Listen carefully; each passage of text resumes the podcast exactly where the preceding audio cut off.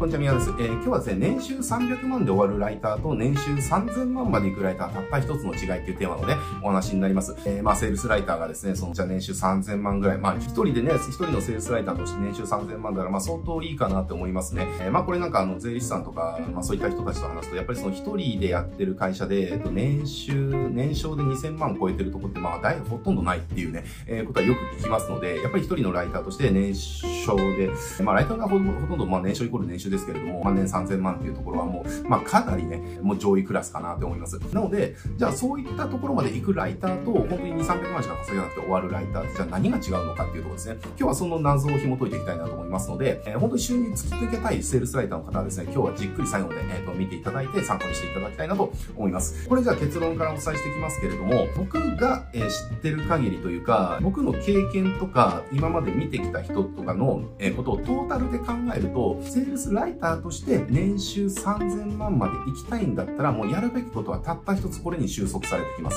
それは何か？プロデュース業ですね。セールスライターが収入低く終わる時っていうのは、部分のその制作代行するんですよ。例えばじゃあ、セールスレターの執筆の代行とか、チラシの制作の代行とか、ホームページの P の代行とかね、じゃあ VSL のシナリオの、え執筆代行とか、稼げないセールスライターってそういうことやってるんですよね。まあ別にそれでも別に年収1000万ぐらいは普通に行くけれども、まあでも1000万で大体玄関迎えるし、もう1000万までそれで稼ごうと思ったらもう仕事パツパツでもう自分の時間の余裕なんか一切ないぐらいになります。だけれども、そこを超えようと思ったらプロデュース業に行く必要があるんですよ。これなぜかというと、まあ昨日の動画でもちょろっと言ってますけれども、えっ、ー、と、収入を上げたい時の大事な考え方っていうのは、上位概念の仕事をしていくっていう考え方なんですね。例えばじゃあこれ、ジャンルを変えてデザイナーさんみたいな感じで言っていきましょう。じゃあ、デザイナーさんがデザインっていうその概念の仕事をしてる時って最も単価が低いですよね。じゃあのデザインってなっちゃったら、別に腕がある人とかでも、ここならとかさ、5万、10万でやってくれたらもゴロゴロいるわけですよね。じゃあそうなった時に、じゃあ、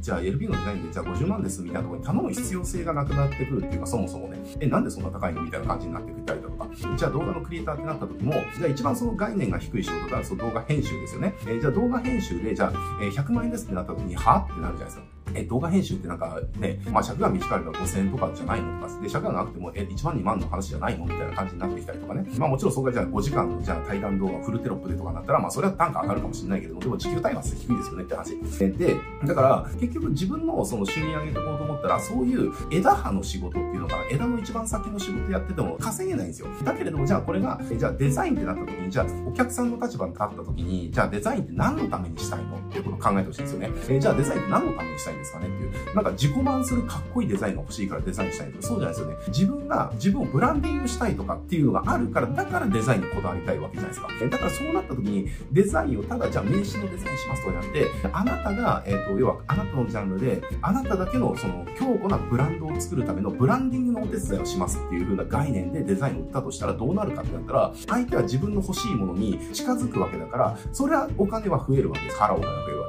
け。で、じゃあ動画クリエイターとかも、じゃあ YouTube の動画の編集しますじゃなくて、YouTube、要はあなたの YouTube チャンネルが、じゃあ登録者数10万人を超えるために、YouTube 全体をクリエイティブするお手伝いをします。みたいになったら、ね、それこそじゃあ1本5000円とかじゃなくて、じゃあ次は50万でお願いしますとかっていう話になってきますよねっていう。じゃあライターの場合どうなのか。えー、じゃあこのプロモーションで使うセールスレターの執筆を代わりにやりますね。じゃなくて、このプロモーションで、じゃあ売上が5000万を超えるために全体のプロデュースをしますってなったら、えー、じゃあレターの執筆20万円じゃなくて、じゃあプロデュースで、じゃあその着手金で50万円で、成果報酬で、じゃあ売上の10%でお願いしますとかっていう風になってくるんですよ。なので、収入を上げようと思ったら、あの、こういう風に自分の仕事っていうのを下位概念から上位概念に上げていくっていうことをしなきゃいけないんですよね。で、これをせずにやっちゃうとやっぱ売れない。で、これはやっぱりね、あの、障害になるのは自分のセルフイメージなんですよね。特に、ライターさんはそんな感じないんだけれども、デザイナーとかクリエイターの方っていうのはすごくこの、えっ、ー、と、セルフイメージの障害が強くて、例えばじゃあ LP とかホームページのデザインやってる人とかに、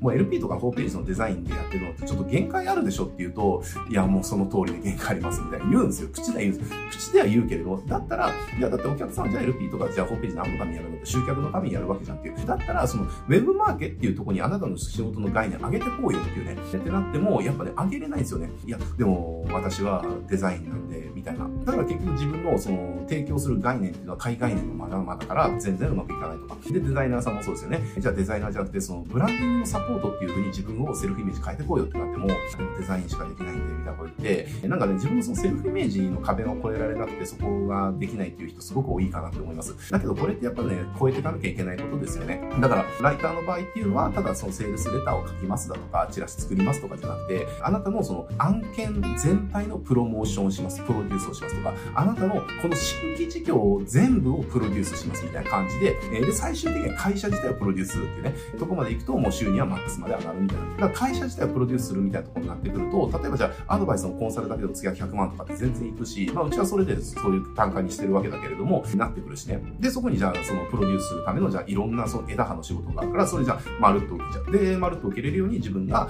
え枝葉の仕事をするチームを組織しとけばそれ受けれるから、そしたらね、月額、じゃあ1社あたり、その年間じゃあ2000万とかね、えー、3000万とかっていう案件になってくるっていう話ですね。で、そうなってくると、要は自分の年収年商っていうていうのをね、2000万、3000万、4000万、5000万っていうふうに、まあ、普通に上げていけますよって話ですね。えー、なんでこの上位概念に自分の仕事をシフトしていくっていうことをね、あの、やってってもらえると、要は年収300万とかで終わるライターではなくて、年収3000万を超えるライターになっていけるので、もう僕が見てきた限りは、もうこの上位概念にシフトできたライターだけが年収3000万円のそのステージに立つことができる。で、そこに行くための、えっ、ー、と、具体的なやり方っていうのが、セールスライターの場合は、大体もうプロデュース業ですよっていう、もう9割9分プロデュース業かなっていうところですね。まあ、このプロデュース業っていうのもね、いろんなこう、くくりがあるので、例えばじゃあ、プロダクトローンチのプロデュースっていうのもあるし、ウェブマーケのプロデュースっていうところもあるし、だからプロデュースってその一言で言ってもいろんな形態があるんでね、まだまだ細分化できるんだけれども、ただ、全体をプロデュースするとか、もうこの領域をまるっとプロデュースしていきますよっていう、その上位概念のプロデュースをするっていうところだけずらさないようにしていく。えー、で、そして自分がそこに行くっていう覚悟を決めるっていうことですね。で、そこに行く覚悟を決めるっていうところと、そこに行った時に通用する実力をつける投資を自分自身にずっとしていくっていう、ここをちゃんとやってもらえればいけるんで、